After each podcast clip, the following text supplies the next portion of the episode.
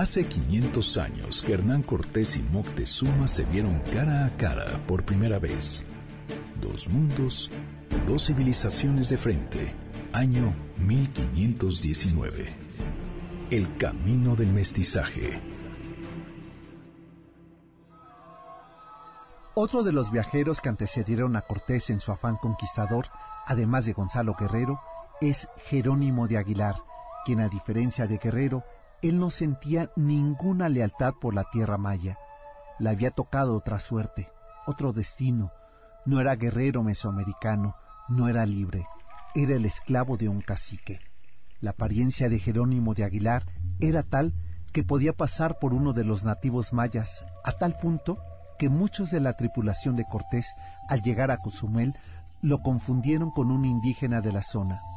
Moreno, con el cabello arreglado como un esclavo, es decir, rapado por los lados y de la parte delantera de la cabeza, con una larga cabellera que caía por la espalda hasta la cintura.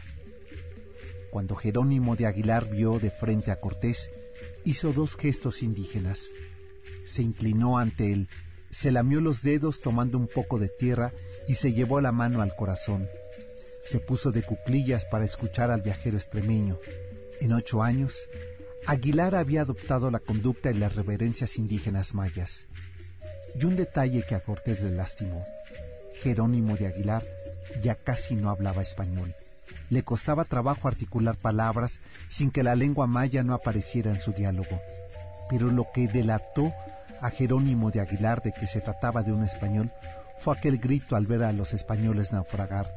Dios y Santa María y Sevilla, dijo como si fuera aquello un santo y seña en tierra de enemigos, como si la memoria ritual de un pasado se revelara ante la presencia de los suyos. A diferencia de Gonzalo Guerrero, Jerónimo de Aguilar sí quería huir, sí quería escapar de la esclavitud a la que los mayas lo habían sometido. Él no quemó sus naves. Fueron los indígenas quienes lo dominaron, lo aprendieron y lo hicieron suyo.